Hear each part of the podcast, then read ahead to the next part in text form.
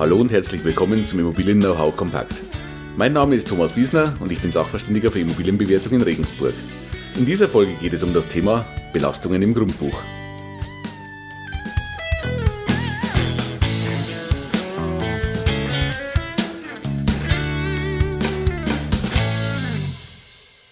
Ja, auch diese Folge ist wieder eine Vertiefung zu unserem Thema das Grundbuch, das wir in der vorletzten Episode behandelt haben.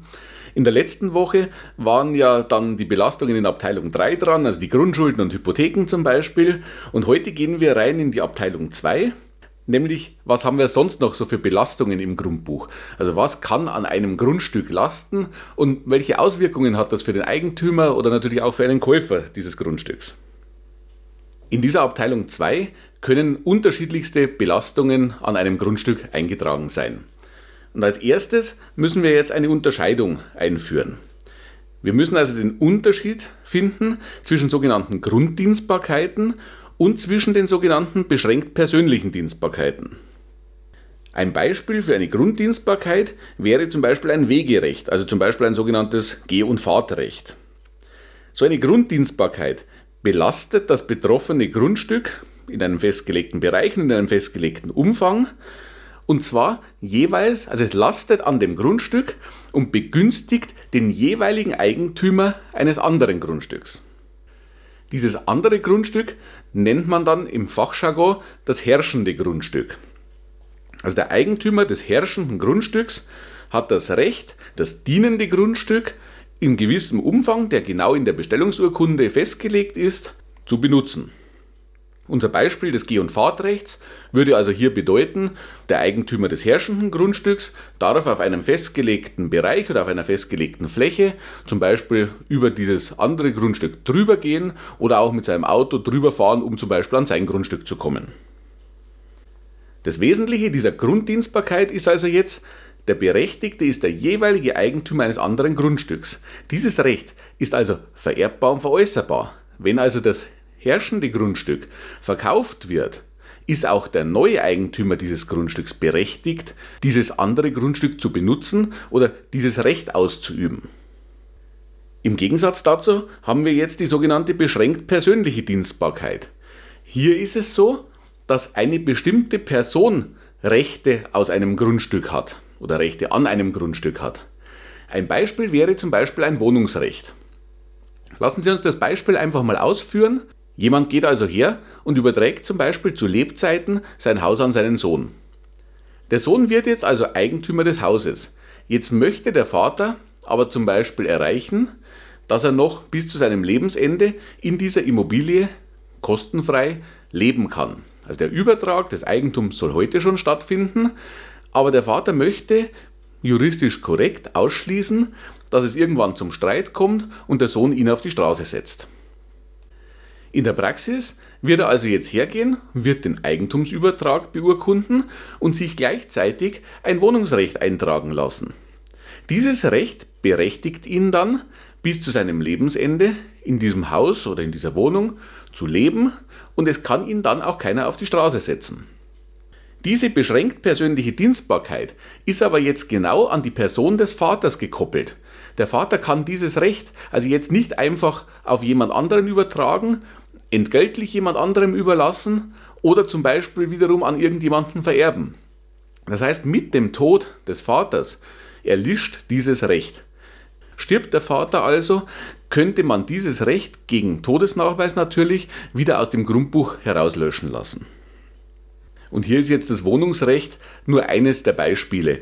Da können verschiedene Dinge auch noch sonst drin sein. Da können Niesbrauchrechte drin sein, da können Leibgedinge drin sein. Also es ist immer so, dass sich jemand ein Recht an einem Grundstück eintragen lassen kann, um irgendwelche Nutzungen zum Beispiel aus dem Grundstück zu ziehen. Alle dieser Rechte jetzt hier im Einzelnen zu betrachten, würde zu weit führen. Das müsste man im Speziellen betrachten. Wichtig ist nur, schauen Sie sich bei einer Immobilie, für die Sie sich zum Beispiel interessieren, auf jeden Fall die Abteilung 2 ganz genau an. Denn alles, was hier drin steht, übernehmen Sie, wenn es nicht vom Verkäufer im Zuge des Verkaufs gelöscht wird. Und damit lasten diese Sachen ja an Ihrem neuen Grundstück. Also im Zweifelsfall, jetzt flapsig und überspitzt gesagt, wenn das Wohnungsrecht nicht rauskommt, dann kaufen Sie die Oma mit. Und da muss natürlich schon geklärt sein, wollen Sie die Oma mitkaufen und wenn ja, zu welchen Konditionen.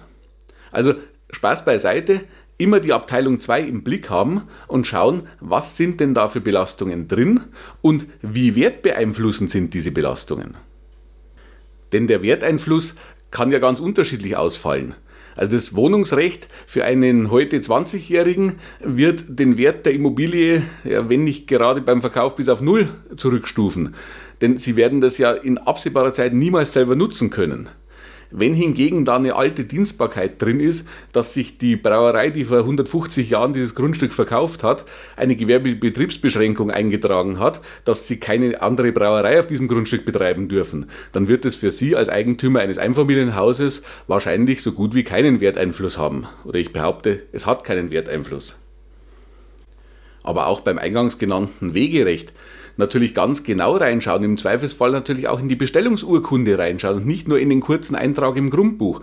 Wo lastet dieses Wegerecht denn genau? Was darf der Nachbar denn eigentlich wirklich nutzen? Darf er alle Bereiche Ihres Grundstücks mit seinem Auto befahren? Oder ist es nur ein drei Meter breiter Streifen ganz am Rande Ihres 2000 Quadratmeter großen Grundstückes, der für Sie jetzt nicht so viel Einfluss hat? Also ganz genau reinschauen und im Zweifelsfall nicht nur den Eintrag im Grundbuch anschauen, sondern es gibt dazu immer eine Bestellungsurkunde. Das war damals die Basis, wie dieses Recht überhaupt in Abteilung 2 des Grundbuchs reinkam. Und da stehen die Details drin. Das liegt auch am Grundbuchamt und im Zweifelsfall kann das der Notar auch dazu besorgen.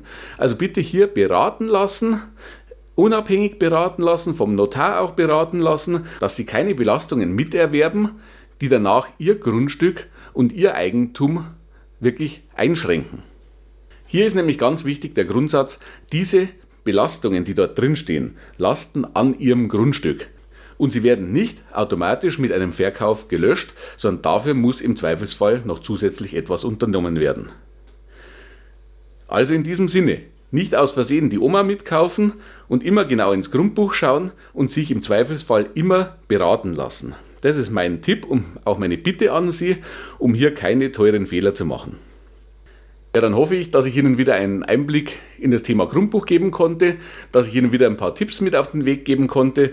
Und wenn es Ihnen gefallen hat, wenn das so ist, dann würde ich mich über eine positive Bewertung freuen. Fünf Sterne auf iTunes wären klasse. Ein Daumen nach oben auf YouTube wäre auch super. Wenn Sie den Kanal noch nicht abonniert haben, machen Sie das doch einfach, um jede Woche wieder spannende Themen rund um die Immobilie zu hören. Und schreiben Sie mir doch einfach in die Kommentare oder in die Bewertungen rein, welche Themen Sie interessieren, damit ich dann auch in der Zukunft auf auf diese Themen genau eingehen kann. Dann bleibt noch zu sagen, viele weitere Themen rund um die Immobilie und um mein Unterstützungsangebot als Sachverständiger und Makler finden Sie wie immer auf meinen Internetseiten Immobilienberatung-wiesner.de und Immobilienbewertung-wiesner.de. Die Links dazu wie immer auch in den Show Notes. In diesem Sinne, bis bald, Ihr Thomas Wiesner.